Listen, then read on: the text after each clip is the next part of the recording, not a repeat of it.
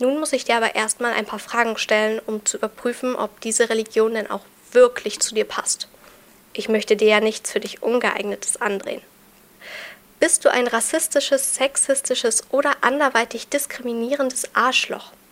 Wenn du nicht gerade in Griechenland oder den USA lebst, wird das schwierig. Synapsen. Synapsis. Science Slam. Im Wissenschaftspodcast von NDR Info. Hallo und herzlich willkommen. Mein Name ist Melanie Stinn und ich bin Redakteurin in der Wissenschaftsredaktion von NDR Info. Weiter geht's mit dem Science Slam zum Hören. Wir nehmen heute die vierte Folge der siebten Staffel auf und nachdem es in den letzten Folgen eigentlich immer um Naturwissenschaften ging, bin ich ganz froh, dass wir heute mal wieder eine Geisteswissenschaftlerin hier bei uns zu Gast haben.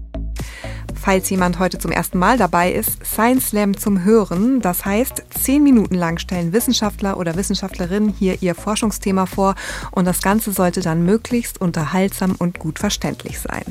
Am Ende jeder Staffel, da wird dann abgestimmt und zwar von euch.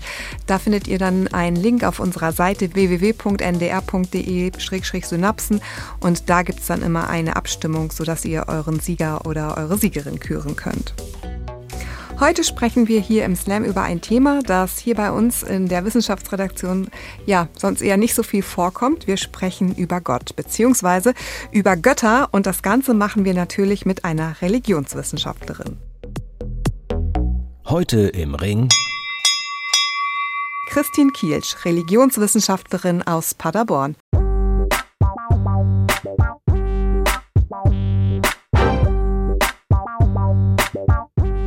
Hallo Christine, schön, dass du heute bei uns bist. Hallo und danke für die Einladung. Sehr gerne. Ähm, ich habe das schon angekündigt, wir reden gleich ganz viel über Götter.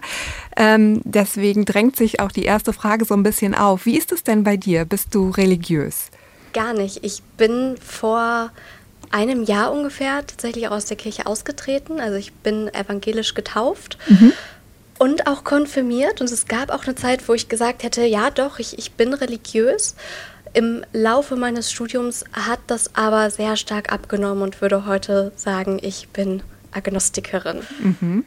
Trotzdem hast du, das hast du ja auch gerade gesagt, ähm, Religionswissenschaften studiert. Warum denn dann eigentlich?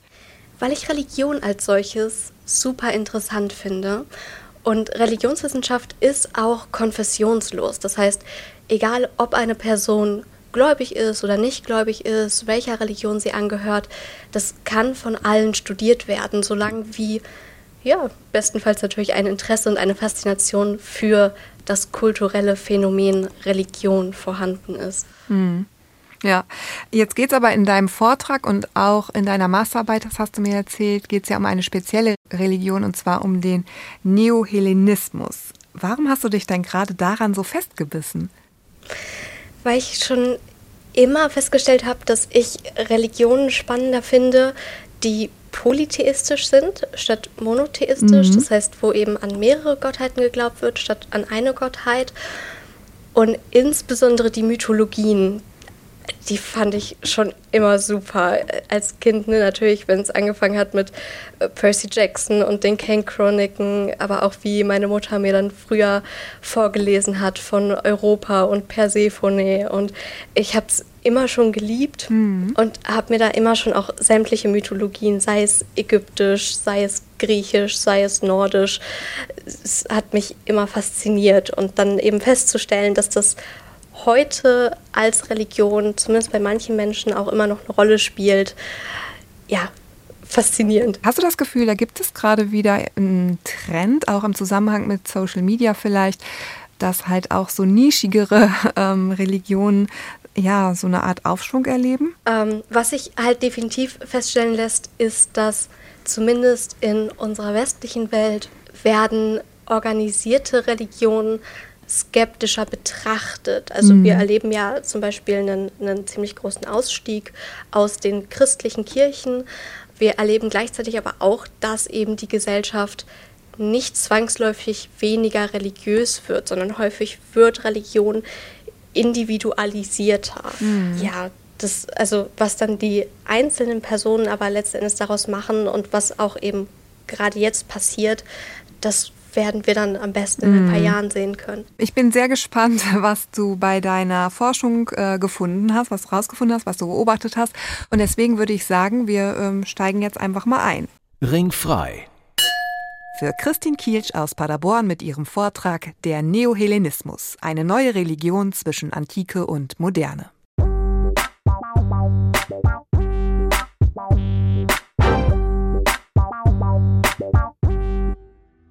Hallo und herzlich willkommen. Mein Name ist Christine Kielsch und als studierte und studierende Religionswissenschaftlerin bin ich eure Religionsberaterin des Vertrauens. Der Markt der Religion überfordert dich? Du weißt nicht, welches Angebot wirklich zu dir passt? Kein Problem. Komm zu mir. Ich helfe dir gerne weiter. Seien wir mal ganz ehrlich. Das Christentum befindet sich in Deutschland auf dem absteigenden Ast. Wenn du kein Fleisch isst, eine Buddha-Statue besitzt und Nirvana hörst, hast du den Buddhismus durchgespielt. Es muss was Neues her. Ich hab da was für dich. Brandneu auf dem Weltmarkt und gerade einmal niedliche 50 Jahre alt. Der Neohellenismus. Nein, nein, das hat weder was mit Helligkeit noch mit der Hölle zu tun, sondern mit dem antiken Griechenland. Aber lasst uns von vorne beginnen. In der Antike haben die Menschen an verschiedene Gottheiten geglaubt. Zum Beispiel an Zeus, den Herrscher des Himmels, Hestia, die Hüterin des Herdes, oder Dionysos, den Gott des Weines. Die Popkultur ist bis heute voll von Anspielungen auf die griechische Mythologie, beispielsweise das Lied Dionysos von der K-Pop-Band BTS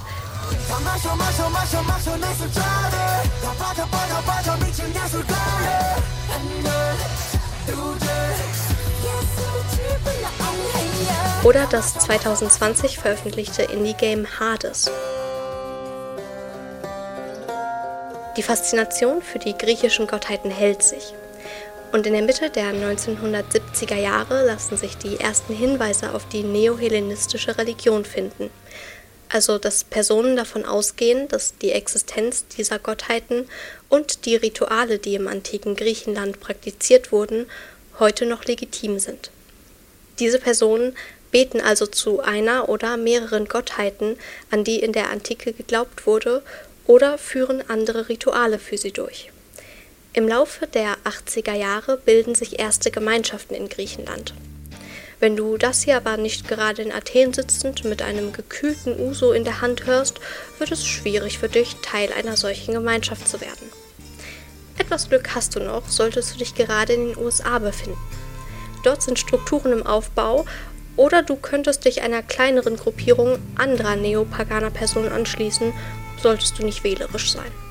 Wenn du aber weder in den Vereinigten Staaten noch in Griechenland lebst, dann bleiben dir Online-Communities.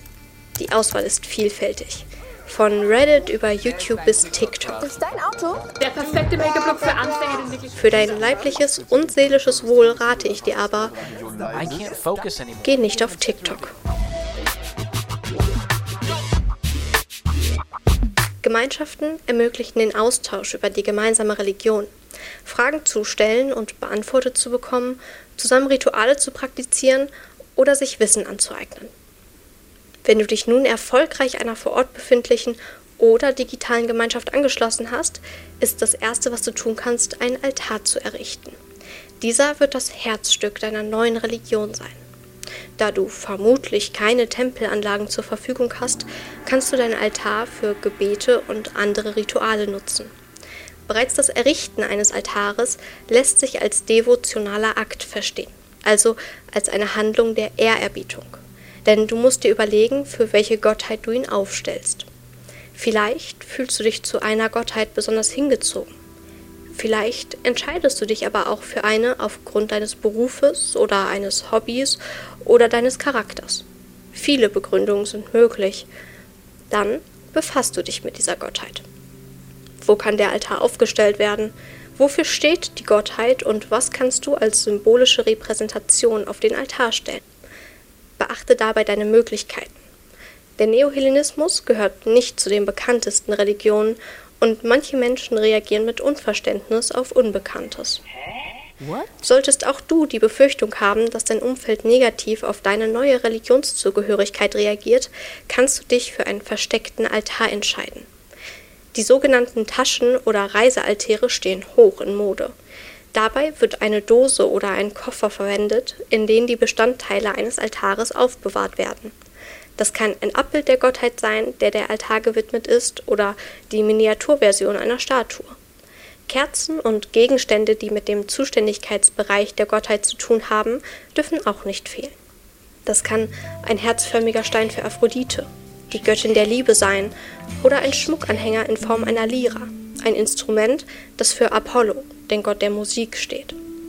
Der Fantasie sind beim Errichten deines Altares kaum Grenzen gesetzt. Nutzt das leere Regalfach in deinem Schlafzimmer oder den freien Raum in deinem Haus in Animal Crossing. Besorg dir eine Kerze oder ein LED-Teelicht. Der Neohellenismus bezieht sich zwar auf die Religion des antiken Griechenlands, aber wir leben im 21. Jahrhundert. Und die Kombination aus antiken Vorstellungen und modernen Bestandteilen ist im Neohellenismus nicht nur legitim, sondern sogar erwünscht.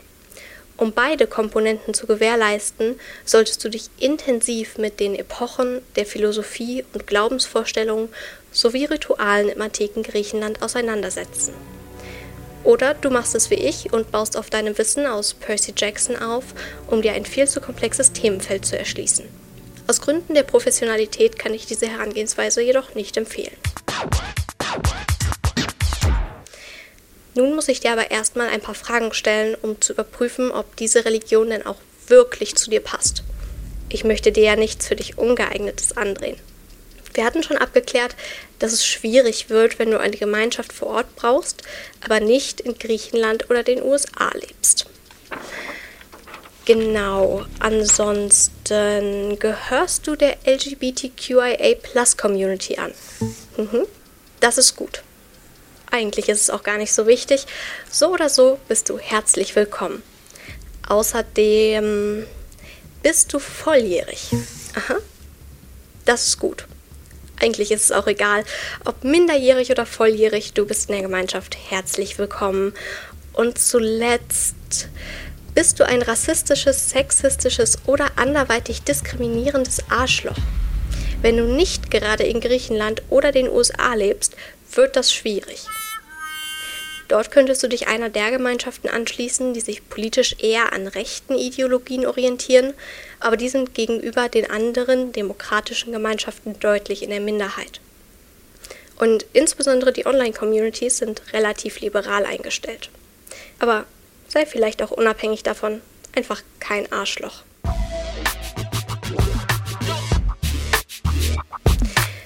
Nun sind wir gemeinsam die wichtigsten Punkte durchgegangen und ich habe dir die ersten Schritte zu deiner neuen Religion erklärt.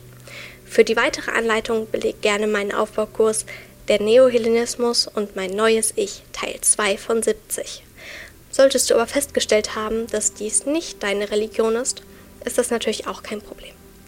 Das Wichtigste ist, dass du dich wohlfühlst. Religion ist etwas sehr Individuelles und für viele auch etwas sehr Privates.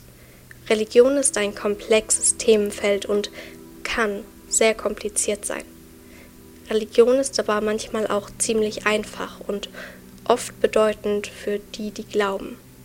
Und all das sollte Religion sein dürfen.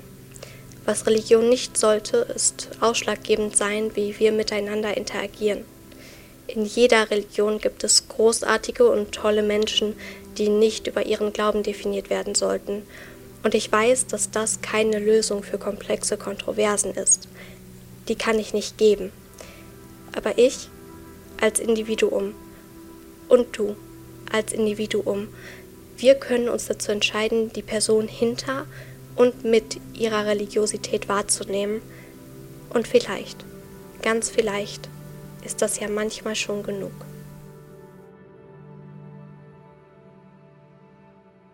Vielen lieben Dank, Christine Kielsch, Religionswissenschaftlerin aus Paderborn.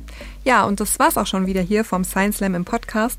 Für euch gibt's jetzt wie immer unseren Disclaimer. Alles, was die Wissenschaftler und Wissenschaftlerinnen hier von sich geben, das spiegelt deren eigene Meinung wider. Der NDR macht sich die nicht zu eigen.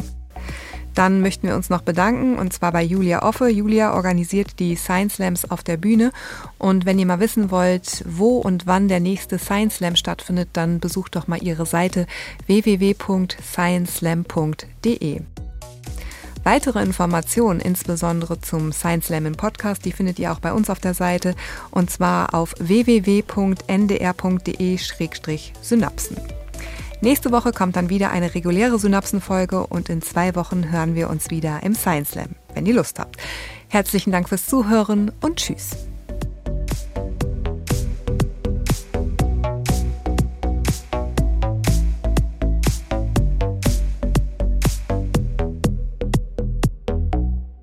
Synapsen Science Slam, ein Podcast von NDR Info.